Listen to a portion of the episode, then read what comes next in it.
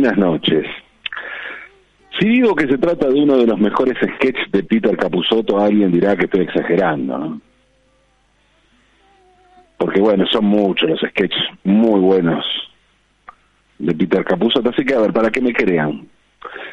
Digo entonces que se trata de uno de los 20 mejores sketches de Peter Capusotto. O mejor, para que no haya ningún conflicto, lo digo así. Se trata de uno de los tantísimos sketches de Peter Capusotto que están buenísimos. Así estamos bien. Me refiero, me refiero al de la dictadura hippie. Sí, en la dictadura hippie sí se puede ver a un grupo de policías hippies que recorren la ciudad en su patrullero floreado, persiguiendo a quienes visten chombas, incluso trafican chombas, y a quienes no tienen el pelo largo, tienen muy, pelo muy corto, o no llevan el porro reglamentario. Policías que no toleran a gente de pelo corto y tampoco toleran a quienes escuchan a César Banana Puerredón. Los policías en cuestión tienen el pelo larguísimo, siguen los postulados del general Juan Domingo Lebón y llevan un uniforme multicolor que incluye una gorra con el escudo nacional al frente. Claro que el escudo nacional tiene dos manos sosteniendo un palo con el rojo, gorro frigio en la punta, igual que el escudo argentino, hasta ahí igual, pero en este caso las manos, los brazos y, el palo, el gorro, forman el símbolo de la paz. Ese símbolo famosísimo, conocidísimo, el símbolo máximo si pensamos en hippies. Insisto, el sketch es desopilante y si no lo vieron, vaya ya mismo a verlo. Imagino que la mayoría lo vio. Si, si lo vieron, vuelvan a verlo porque está buenísimo. Sin embargo, este símbolo hippie, que todos reconocemos como símbolo hippie, y está muy bien usado en el sketch porque es un símbolo hippie, no nació como símbolo hippie, sino como símbolo de la paz. Más precisamente nació como símbolo contra la escalada nuclear en plena Guerra Fría, o sea, para pedir el desarme nuclear en plena Guerra Fría. En la década del 50 el mundo estaba dividido en dos bandos, que a su vez estaban encabezados por las máximas potencias nucleares, que eran los Estados Unidos y la Unión Soviética, y en esa guerra que nunca llegó a declararse, por eso se la llamó Guerra Fría, cada uno de los bloques jugó sus fichas en cuanto a, a imponer su capital simbólico, mientras fabricaba armamentos, ¿no? Pero también se jugaba justamente, al no declararse la guerra, había una durísima batalla cultural. Y ahí tallaba este material simbólico. Los Estados Unidos decidieron erigirse como el bastión de la libertad y la democracia. Claro que como, eh, como siempre sucede, ¿no? Una cosa es la teoría y otra muy distinta es la práctica. Y por aquellos años, mientras levantaban las banderas de la libertad y la democracia, en los Estados Unidos se lanzó una feroz represión y persecución contra opositores en, en el mismo Estados Unidos, o sea, dentro de Estados Unidos. Lo que se llamó el macartismo en la Casa de Brujas. Y que hizo que abandonaran el país figuras como Bertolt Brecht o Charles Chaplin, ¿no? Por otra parte, la política exterior estadounidense incluyó el apoyo o directamente la organización de golpes de Estado en distintos lugares del mundo, fundamentalmente en América Latina, instalando así gobiernos aliados, pero gobiernos aliados terriblemente represivos y opresivos. Lo primero que hacían al llegar al poder de estos gobiernos, apoyados, alentados y armados por Estados Unidos, era suprimir el voto popular. Un voto que no necesitaban para gobernar, porque no habían llegado por el voto, y además suprimir todo tipo de libertades individuales, o sea, ni democracia ni libertad, nada de eso. Más allá de lo que sucedía en la práctica, en la teoría, la usina ideológica estadounidense se basó justamente en propagar las ideas de libertad y democracia. Sabemos que no, nada de eso sucedía, pero la idea en lo teórico era eso. Los soviéticos entonces decidieron contraatacar. Y no bastaba en ese caso con hablar de las bondades del comunismo, la igualdad social. No, hacía falta una idea que excediera la economía y lo social, porque para ello también capitalismo también alentaba la libertad de mercado y todas esas cosas. No, pero había hacía falta una idea que fuera tan fuerte como para contraponer a la democracia y a la libertad. Y en un mundo signado por la guerra, atravesado por la guerra, que salía de una guerra mundial y entraba en una guerra fría, los soviéticos que creyeron que lo mejor era hablar de paz. Esa fue su bandera, la paz. Evaluaron, con razón, que los jóvenes de todo el mundo estaban hartos de la guerra y odiaban la idea de que los convocaran para ir a pelear al frente de batalla como les había sucedido a sus padres. Y ni hablar de la posibilidad de tener la guerra en casa, ¿no? de sufrir bombardeos en sus propias ciudades. No, nada de eso. Querían con justa razón y con toda lógica. La idea de la paz caló hondo en muchos sectores de la población y la Unión Soviética pasó a ser una promotora de la paz. Alguien podría pensar que si era contradictorio lo de los Estados Unidos, lo de los estadounidenses alentando la libertad y la democracia, también lo era de los soviéticos alentando la paz con sus misiles apuntando a Occidente mientras hablaban de paz. Bueno, pero estamos hablando de material simbólico, no de medidas concretas. Fue así que desde la Unión Soviética comenzaron a organizarse festivales por la paz, congresos por la paz, marchas por la paz, y el asunto prendió porque, como les dije, había avidez por oponerse a la guerra. Y más cuando el fantasma de la guerra, por más que no hubiera, no estuviera declarada, el fantasma era de una guerra nuclear. Por primera vez podía desatarse una guerra tras los desastres de Hiroshima y Nagasaki, una guerra que podía terminar literalmente con la existencia del ser humano sobre la Tierra. Uno de los artistas comunistas más importantes del siglo XX, Pablo Picasso, hizo un aporte fundamental a la causa soviética y dibujó una paloma de la paz que pronto se transformó en un ícono. En realidad, digo, los artistas comunistas más importantes. En realidad Picasso no era de los artistas comunistas más importantes del siglo XX. Picasso era probablemente el artista más importante del siglo XX y además era comunista, ¿no? Otra cosa distinta. El capital simbólico, ¿no? Hablando de capital simbólico, el capital simbólico de Picasso era tan grande que el principal lema con el que se creó la CIA, la CIA Central de Inteligencia estadounidense, que fue creada desde el ámbito intelectual, desde un ámbito universitario, para justamente pelear en esta batalla cultural, el lema principal con el que se creó la CIA fue hay que ganar el cerebro de Picasso. Porque Picasso tenía un amplísimo reconocimiento en Occidente y para los Estados Unidos representaba la libertad creativa del mundo libre por más que fuera comunista. Más el problema de Picasso para Occidente, para los Estados Unidos, es que era comunista. El problema para el mundo capitalista. En ese mundo, Picasso era el número uno del arte mundial, el capo total. Un mundo en el que además Picasso vivía, más porque Picasso vivía en Francia. Vivió toda su vida en Francia por su vida tras dejar España, mucho antes de la guerra civil, aunque bueno, eso fue la razón por la que no pudo volver jamás a su tierra natal. Recordamos que Picasso era andaluz y nació en Málaga. La paloma de la paz, esa paloma blanca con un ramo de olivo verde en el pico, es uno de los dibujos más simples y menos interesantes de Picasso. Pero no se trata de un dibujo, se trata de un símbolo. Por eso, esta imagen se reprodujo en montones de láminas, remeras, postales, reproducciones que podían verse colgadas en las casas de muchísima gente.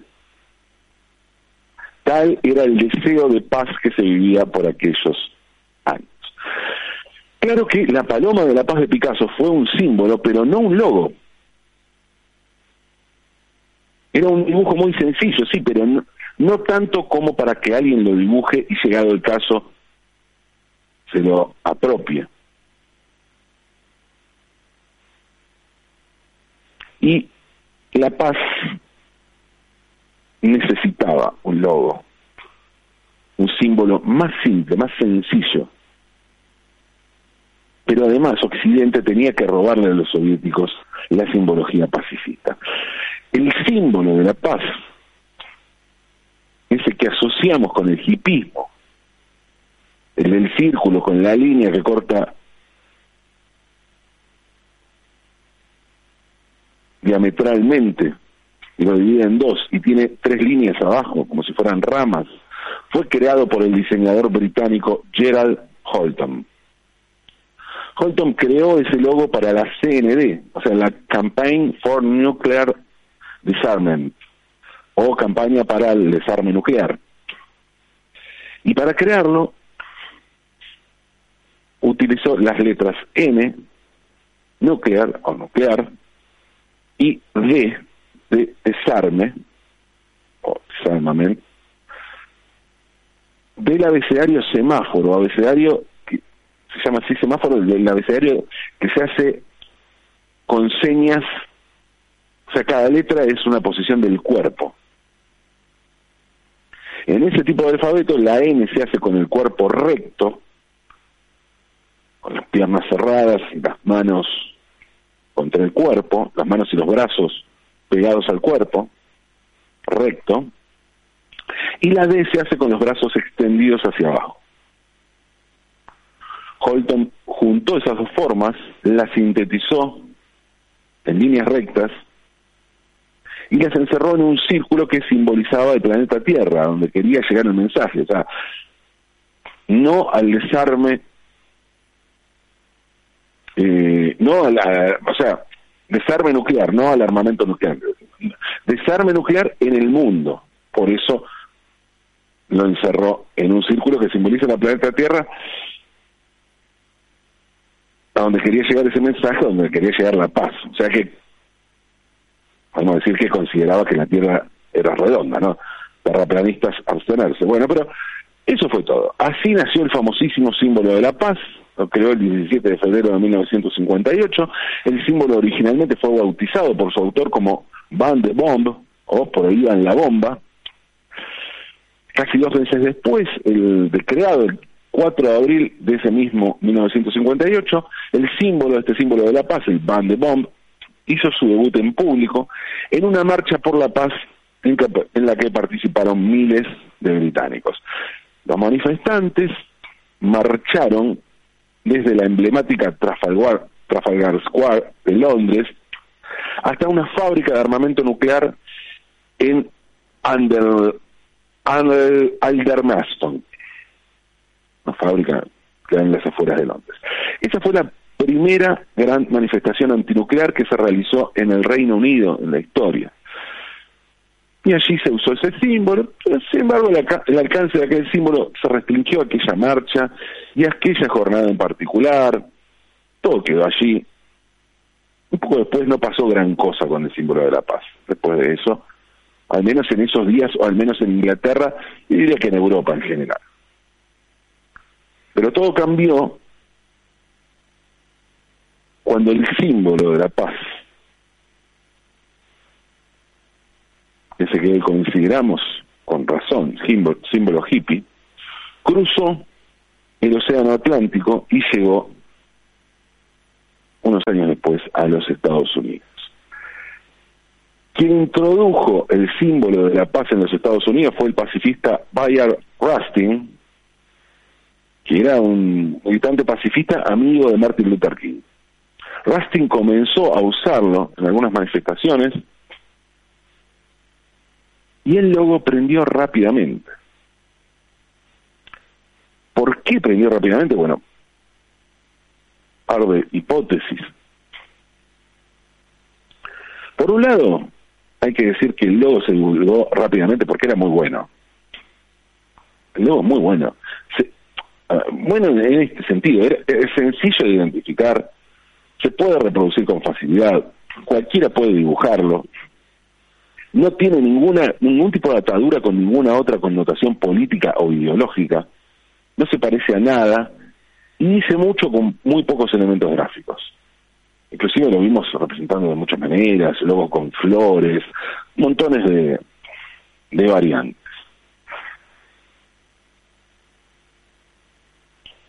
Pero además el logo resultó un éxito total en los Estados Unidos porque en aquel país, en aquel momento, había una necesidad concreta de reclamar por la paz mucho mayor que la que había en Europa. En Europa estaba el recuerdo de la Segunda Guerra Mundial, más atrás recuerdo de la Primera Guerra Mundial, era una Europa que venía de posguerra, pero ya habían pasado 15 años del fin de la Segunda Guerra Mundial. Y si bien estaba la Guerra Fría, estaba eso latente, no había una guerra concreta. En cambio, los Estados Unidos sí estaban en guerra. Una guerra lejana, pero donde partían muchos chicos de muchas familias, muchos de ellos a morir, pesar de no saber bien por qué peleaban y por qué estaban involucrados en esa guerra. Me refiero a la guerra de Vietnam. La guerra de Vietnam fue el motivo por el que surgió un movimiento pacifista muy importante en los Estados Unidos, un motivo concreto, más allá de la amenaza nuclear que evidentemente existía. Pero la amenaza nuclear era una amenaza. La guerra de Vietnam se estaba llevando un montón de pibes estadounidenses a morir muy lejos de su país, sin que nadie supiera por qué. Y hubiera un convencimiento para estar allí.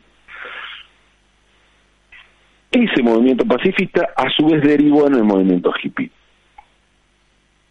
Pero también todo eso convivió con los movimientos de los derechos civiles de los afrodescendientes, por ejemplo, ¿no? Como los que encabezaban dirigentes como Martin Luther King o Malcolm X. Fue así que el símbolo de la, el símbolo de la paz comenzó a ser usado mucho en los Estados Unidos y desde allí se universalizó y atravesó todas las épocas.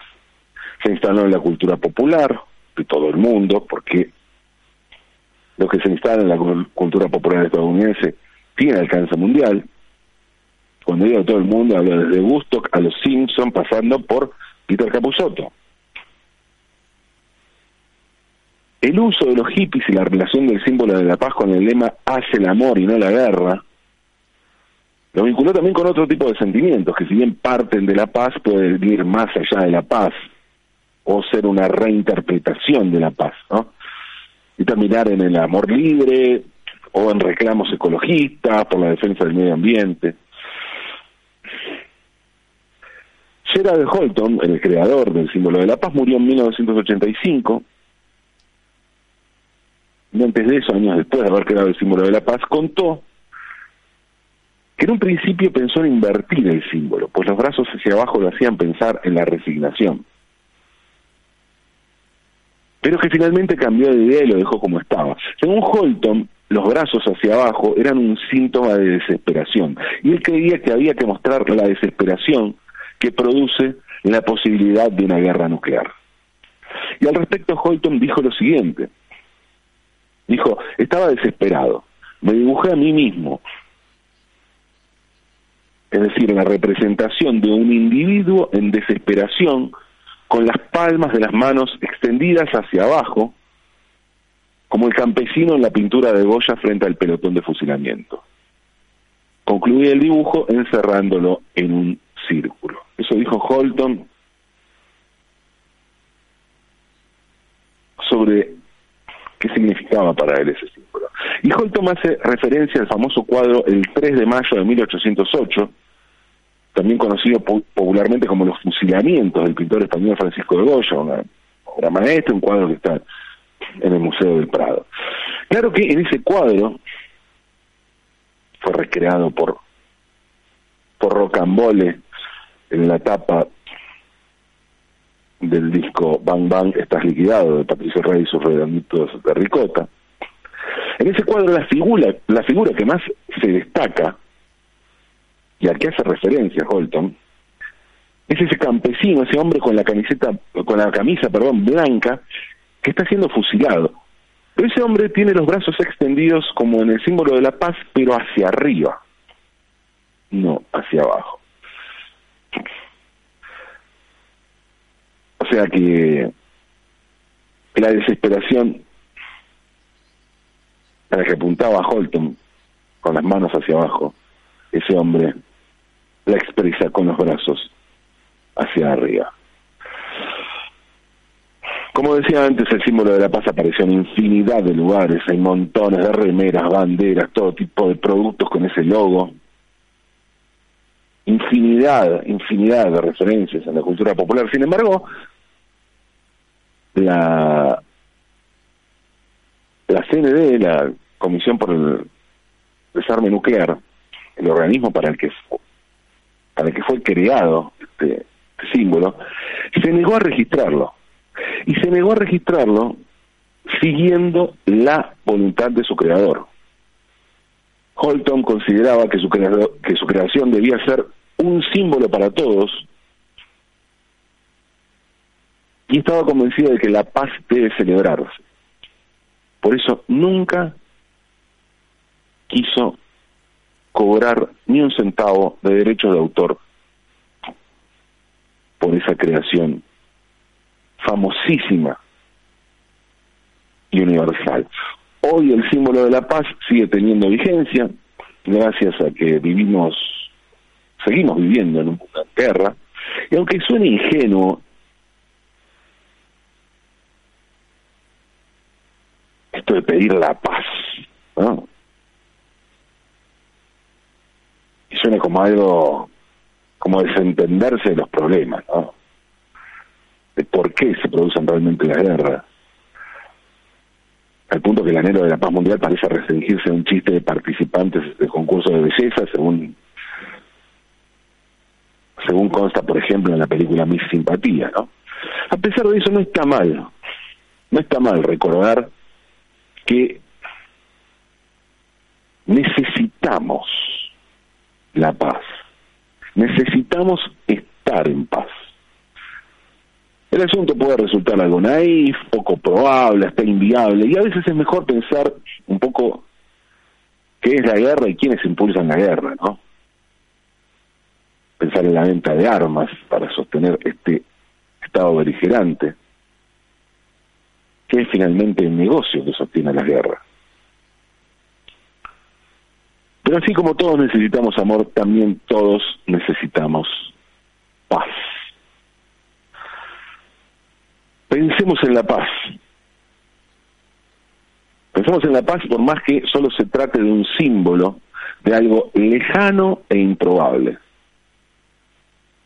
Lejano e improbable casi tanto como la posibilidad de que exista alguna vez una dictadura hippie. Pensemos y hagamos el amor y no la guerra. Aunque es de noche.